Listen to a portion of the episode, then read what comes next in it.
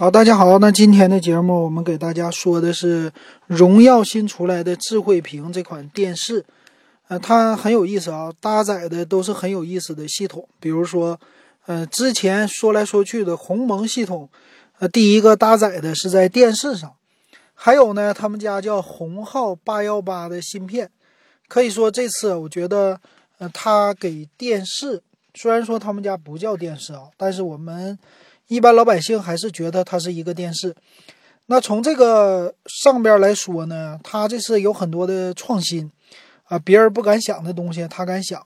而且呢，它的命名也很有意思，呃，很多东西都是最新听说的啊。比如说他们家之前的海思的芯片，这回起名叫鸿浩八幺八的一个芯片，这些名都很中国本土化。那我们来看看啊，这个屏幕，那智慧屏嘛。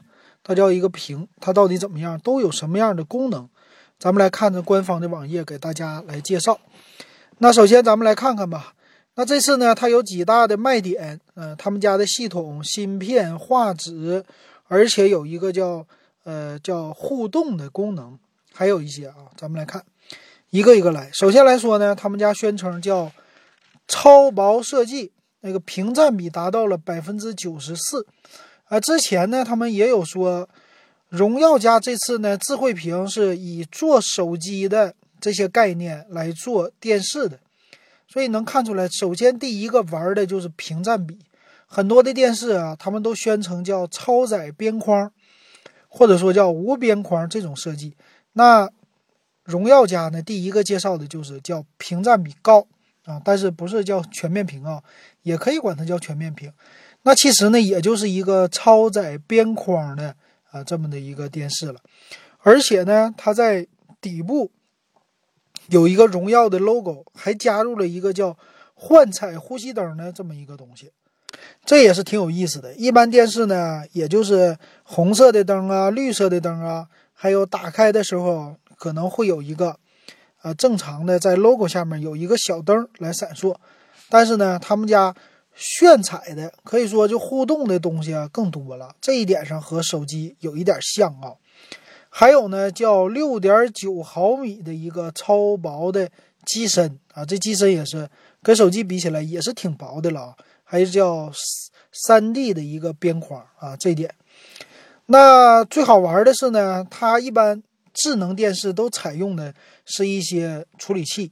那之前呢，我们看一些小米的呀。他们采用的这些芯片呢，都是呃第三方的芯片啊，比如说用的是呃像之前咱们知道有联发科呀啊，还有一些其他，但是他们用的最多的应该是叫展讯啊，这个属于稍微低端一些的芯片的厂商吧，那他用这种解决方案多一些。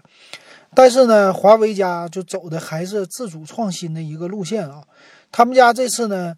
带来的叫鸿浩八幺八智慧芯片，但其实呢，架构方面其实和之前的那些别的品牌的处理器应该是差不多的。它采用的呢是叫两个大核和两个小核的四核的 CPU，再加上四核的 GPU。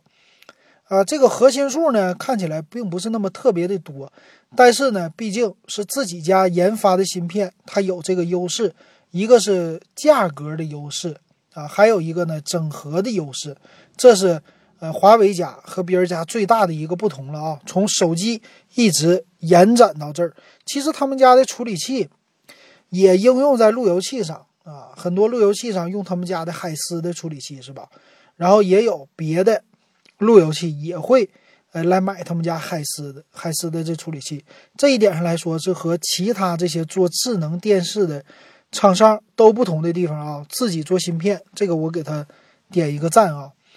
那还有呢，他们说宣称有一个叫呃，这个叫 MyMac 呀，就是 Mac，M E M C，这个叫先进画质，叫高速运动的时候更加的清晰啊，并不是说拖影。那这个呢，以前呢，电视的厂商对于拖影的话，都宣传我的刷新率比较高。啊，我这屏比较好，所以没有拖影啊。那这个呢？华为家宣称的是叫 MEMC 的这技术没有拖影啊，这一点上也是和别人不一样的。并且支持 HDR 的一个特效啊。还有呢，它叫 SR 超分算法，说是在提升分辨率的时候呢，让这个显示更加的清晰，而且图像还原度更好。哎，我总觉得啊，它的这些卖点呢，看法很像是传统的电视厂商，比如说索尼，比如说松下啊，这些老牌的日系的厂商是很喜欢这么来宣传的啊。也可以看出来，华为呢是有准备而来的，他们做的这种智慧屏或者称呼电视也好，确实它针对一些用户的痛点也好啊，或者其他的也好。做了一些这些方面的优化啊，卖点方面也是突出宣传的。它还支持一个呢，叫 DCI 对比增强啊，反正这些所有的技术都是为了增加色彩的艳丽程度，为了增加清晰度，其实就是干这个的啊。简单说，那屏幕呢，不用问了，4K 的屏啊，色域呢叫百分之八十七的 NTSC 的叫广色域的一个支持。啊，这次呢，音效方面啊也是不一样的。音效呢，他们家有两款电视，一个呢就叫荣耀的智慧屏，还有一个叫 Pro 版。那这两个的差别呢，一个就是在扬声器上的差别。那个 Pro 版呢有六个扬声器，普通版呢是四个扬声器。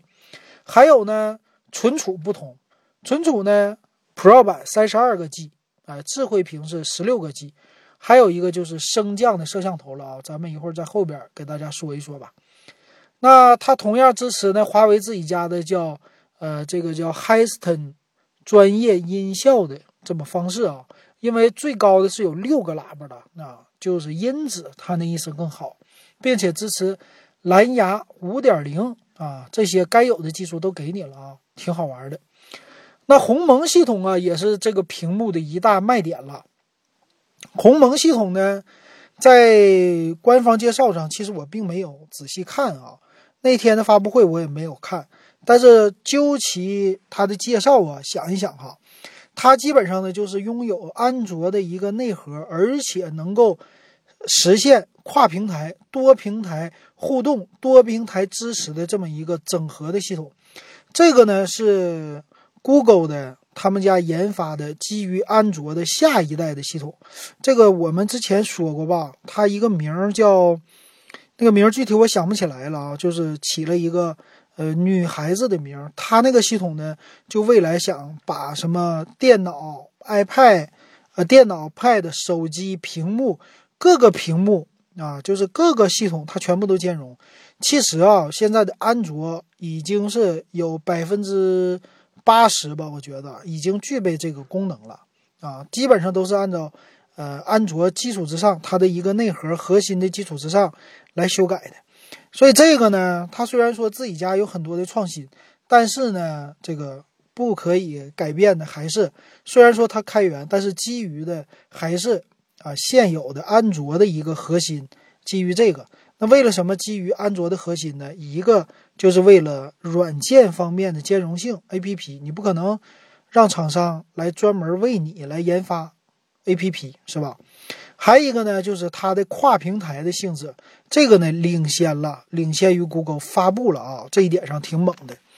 其实啊，在之前，LG 呢也收购了一个是 WebOS，WebOS 呢可是。当时跟苹果对抗的一款系统，那个系统呢设计的比较超前，它呢就是叫实时在线，而且呢是一款真正的叫云操作系统，或者说叫在线的网格操作系统。这个当时的概念非常的新，但是对网络的要求特别的高。除了网速之外呢，就是一些 APP 啊，他们要大量的应用到网络。但是呢，十年前，当时的网络 3G 网。并没有现在这么发达，流量也没有那么便宜，所以这 WebOS 的手机呢，也因为奔迈公司他们的一些官方的原因吧，逐渐的就走向衰落了。最后这个系统和他们的手机硬件分拆开了，系统单独卖给 LG 了。LG 基于这个呢，就想做专门的呃电视的系统，但是现在做出来的东西没有什么惊艳的啊。但你看着现在荣耀家最起码。他们推出的时候，大家都已经听说过鸿蒙的系统了，而且呢，很多华为的粉丝已经对它充满了期待了。这一点上来说，它具备了一个，呃，天时的这么一个啊，地利什么人和，这个我们先不说啊。行，那它有什么样的功能呢？鸿蒙系统啊，他说，首先一个呢，就是手机它可以和智慧屏之间互动，比如说，哎，手机可以当扬声器功能，手机可以当遥控器，可以当键盘，也可以当触控屏的功能。其实这个功能已经有了，是吧？之前的小米电视啊，或者谁谁谁都可以用手机遥控，这个并不是算是特别新鲜的一个东西啊。那还有呢？他说支持一个叫魔法闪投功能。那这个呢，一般我们玩的也是叫无线投屏啊，这个也不是特别特别新的一个东西啊。那再看还有什么？还有一些软件方面的支持，比如说他们家举个例子叫家庭留言板，你可以通过手机呢把你的留言推送推送到你的大的智慧屏上。也就是说，它为什么智慧呢？是跟手机的互动更多了啊，也可以建立一些家庭的相册啊，放一些照片啊啊，它这个功能呢是手机和电视之间的来互相传输。但是呢，官网的介绍说这个是后续的版本支持，现在给你画个饼啊，不是支持的哈。而且很有意思的是，他们之间支持华为 Share 的。快速传输的功能，其实这一点上来说，苹果的 Apple Air 啊，呃，Apple Apple TV 啊，或者说这个 AirPods 啊这些都已经支持了啊。这个呢，还是安卓的手机在向苹果学习啊。这个都是还是苹果的最开始研发出来的。另外呢，它也有叫联控智能家居，这个在小米电视上已经是很多见的一个功能，这个我们就不多说了啊。它就是。变成了一个家庭的控制中心，来控制你们家的一些智能设备。那这一点上，我觉得它并没有小米的米家系统那么，呃，有整合的能力啊。米家的很多的东西呢，很多人都已经家里边有一些了，所以用小米的系统，当然，啊，控制米家的这些智能的设备肯定是更好的了啊。还有一个很有意思，他说支持六个麦克的原厂语音，也就是。它能够实现一些咱们的智能音箱的功能啊，你可以问它，然后收片儿也好啊，或者说简单的一些搜索呀、家居控制也好啊，这一点上来说挺有意思。它是内置在电视上的，因为之前呢玩小米电视的时候，小米家呢是把这个东西放在了它的遥控器上，遥控器有麦克风，电视上并没有啊。所以这次呢，因为华为家都是。以打造手机的思想来打造电视的，所以也支持这功能了啊，很有意思。好，那接下来呢？他说支持了是德国莱茵的低蓝光的认证啊，有各种各样的模式。当然了，晚上的这种模式它也应该是支持的啊，并且他们家因为也是一个电视嘛啊，它也有一个会员的系统，叫呃华为自己家的会员啊，它有一个叫四大平台的支持。是芒果啊，极光 TV 应该是 QQ 家的吧，还酷喵、华为视频这四个平台啊支持的，还有音乐的支持啊，这个估计都是跟 QQ 啊什么的合作的。还有一个最好玩的地方是什么呢？他说开关机无广告，哎，这个是切中了很多电视用户的，尤其是智能电视用户的一个痛点，比如说。我家现在用的小米电视，你包括小米盒子，一开机全都有广告，这个是很多电视厂商的一个卖点，啊，赚钱的一个盈利点。但是呢，华为荣耀它毕竟是刚刚推出的嘛，它在这上，哎，要给你搞一个没有广告。但是未来呢，我估计啊，可能还得有广告哈，要不然的话，光收会员费很难收到会员费的哈，啊，因为中国用户还是。买会员不是那么特别的愿意的吧？啊，那还有一个需要注意的事项呢，买电视安挂件一般都来说是另外收费的。那他家呢说已经机身上啊包含了包装上有底座遥控器，还有叫 Mini AV 线。Mini AV 线是什么？并不是 HDMI 线啊，啊电源线就这些东西。所以你如果安挂件呢，应该是另外收费的。他们家的收费标准呢，五十五寸到六十五寸的屏，啊，包含挂件的话是一百八十块钱的安装费啊，这个要知道的。那啊，一般这是属于说大家的一个共识了啊，各个电视的厂商。那咱们来看它的具体的参数哈。首先，它的系统呢是鸿蒙一点零的鸿蒙 OS。那处理器呢叫鸿浩，鸿浩八幺八。鸿浩是什么意思？我特意查了一下，呃，鸿浩呢的意思是什么？呃，飞鸟和大雁，也就是说满天飞的这意思吧？啊，比较，呃，起的名儿比较挺猛的啊，我觉得他们家都挺有寓意的这些名字。然后具体红号什么意思，你可以查一查百度，还挺有意思的，学一学咱们古代文绉绉的一些词儿也挺好。那机身呢？整体的说最薄的地方是六点九毫米，并没有说最厚的地方有多少啊。五十五寸的屏，哎，叫四 K 的屏幕，LED 的这种屏幕的材质。那可视角度一百七十八，刷新率呢六十赫兹，没有那么特别的大啊，十六比九的。那内存呢，相对于来说也是两个 G。但是存储呢，比一般的电视稍微高一些，达到十六个 G 和三十二个 G 两种啊。那其他方面呢，有双频的 WiFi，有蓝牙五点零，哎，这个很像手机，并且呢，它的高配版本就 Pro 版呢是支持前置摄像头的。这个前置摄像头可以玩的呢，就是跟家人的一个通话的功能，和手机一样弹出式镜头啊，这一点挺好玩的。啊，其他方面呢，整机的重量达到了。呃，十九点五公斤啊，这是包括底座的啊，还是比较重的啊。看售价，售价方面呢，现在它的智慧屏这个版本呢是三千七百九十九的一个价格，是三三年的一个整机包修，而且呢叫免费上门安装，也就是刚刚开始的啊。而且前五百名官方说呢是送一个体脂秤。嗯，那另外呢，好像智慧屏的遥控器呀，我刚才看那个包装带不带？我可得给你们特意看一下啊。遥控器呢，它是带，但是智慧的遥控器呢，他们家的介绍里边竟然没有说啊，我觉得很奇怪。因为我看了一下它的那个遥控器，好像也是挺不错的啊。我再给大家找一找它的介绍有没有。看到了啊，它的这个遥控器呢，属于是另外配的一个叫触控遥控器。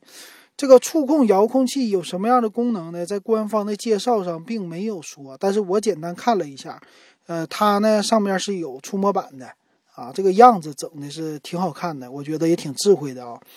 那在这里呢，我就不给大家太多的说了，毕竟它官方网站上现在还没有介绍。如果看发布会的人可能会知道这个具体的功能啊，但是这个不影响我们对它的一个点评。那咱们看它的售价三千七百九十九，五十五寸的。那咱们对比一下，毕竟它是荣耀嘛，荣耀对比的呢就是小米。那小米的五十五寸的呢？现在我在官网上找了一个，是小米叫全面屏电视五十五 A，这个五十五 A 呢比较便宜，两千零九十九块钱啊，这么一个价格。那它的屏幕呢也是支持四 K 的，刷新率跟它都是一样的。处理器方面呢，它用的是呃稍微比荣耀弱一点的，用的是 A 五三。这个四核的并没有大核的啊，那闪存呢也稍微低了一点，就存储，存储呢是八个 G，但是双频 WiFi 呀、蓝牙呀这些都是支持的。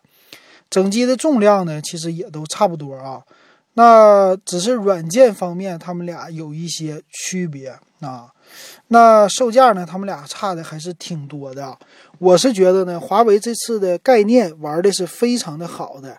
啊，有很多新东西给大家提出来，可以说值得电视行业的这些做智能电视的人来学一学，尤其是小米，啊，这些玩什么广告模式啊，玩其他的模式的，现在遇到一个竞争对手了。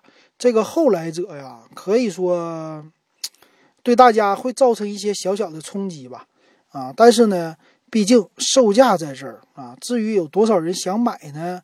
我觉得还是一个未知数啊，需要后续的看看市场的反应到底怎么样啊。如果大家有时间呢，也可以去实体店去看一看啊，毕竟它和小米的这一类的，他们俩的差距售价方面还是比较大的。那华为的荣耀呢，既然定价贵了一千多块钱啊，我觉得呢，它未来肯定是有一些下降的空间的。毕竟呢，它是荣耀的品牌，荣耀的品牌主打的就是性价比，主打的就是价格。那它既然已经卖到这么贵了，那它能跟这些什么呃比较低端的品牌，或者说比较呃像小米这类的互联网的品牌来竞争吗？以这个价格，我觉得是不能竞争的。虽然它的宣称卖点都很好啊，而且它的 Pro 版呢已经四千七百九十九了啊，这些呢对于那些比较有钱的用户吧，或者说喜欢。尝鲜的用户吧，他们买是没有什么问题的。但是对于一般的用户来说，就算你有前置的摄像头啊，就算你有什么更好的画质，这些功能我能用得上吗？不一定能用得上啊。可能唯一觉得很好的就是鸿蒙系统的开机免广告啊。具体的系统进去以后和别人家有什么不同呢？其实也看不出来有什么不同，它毕竟还是一个。电视的系统的一个样子哈，啊，这一点上来说，我觉得啊，毕竟它还是一个电视，整体的操作的感觉和大部分的智能电视的体验是差不多的。那值不值得多花一千多块钱呢？我觉得现在并不值得，还是一个概念，刚刚推出的。所以我给它下的定义呢，降价空间可以说巨大啊，而且首批的质量怎么样，这个都不好说。我建议大家呢，等一等啊，不用太着急。这就是今天给大家做的这个荣耀智慧屏的点评。如果大家喜欢我的节目呢，可以加我微信 w e b 幺五三啊，也可以三块钱入电子数码点评的群。好，那感谢大家的收听，今天我们就给大家说到这儿。